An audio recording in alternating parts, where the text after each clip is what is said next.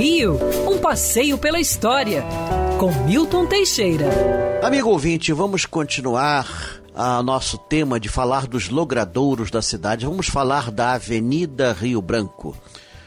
A Avenida Rio Branco faz, era um antigo sonho dos cariocas, ter uma grande avenida que ligasse o porto à Zona Sul.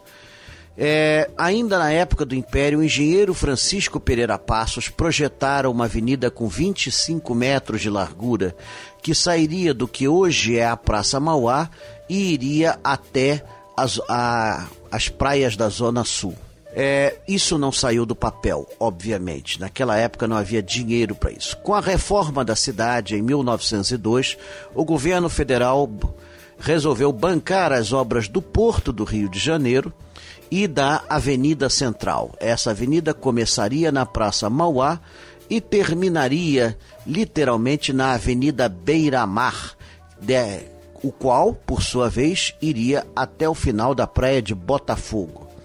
Pois bem, foi feita a obra, começando em 1903, foram demolidos centenas de prédios, cortado o centro colonial do Rio de Janeiro a dinamite, foi feito um concurso internacional de projetos para as fachadas dos prédios da avenida e mais ou menos o critério era o seguinte: o mais enfeitado vencia.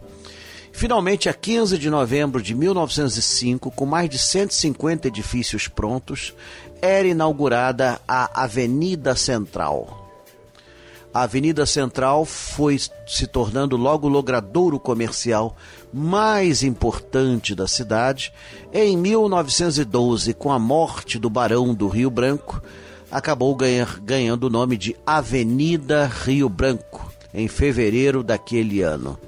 Hoje em dia, toda grande cidade brasileira tem uma Avenida Rio Branco, em lembrança à nossa avenida aqui no Rio de Janeiro.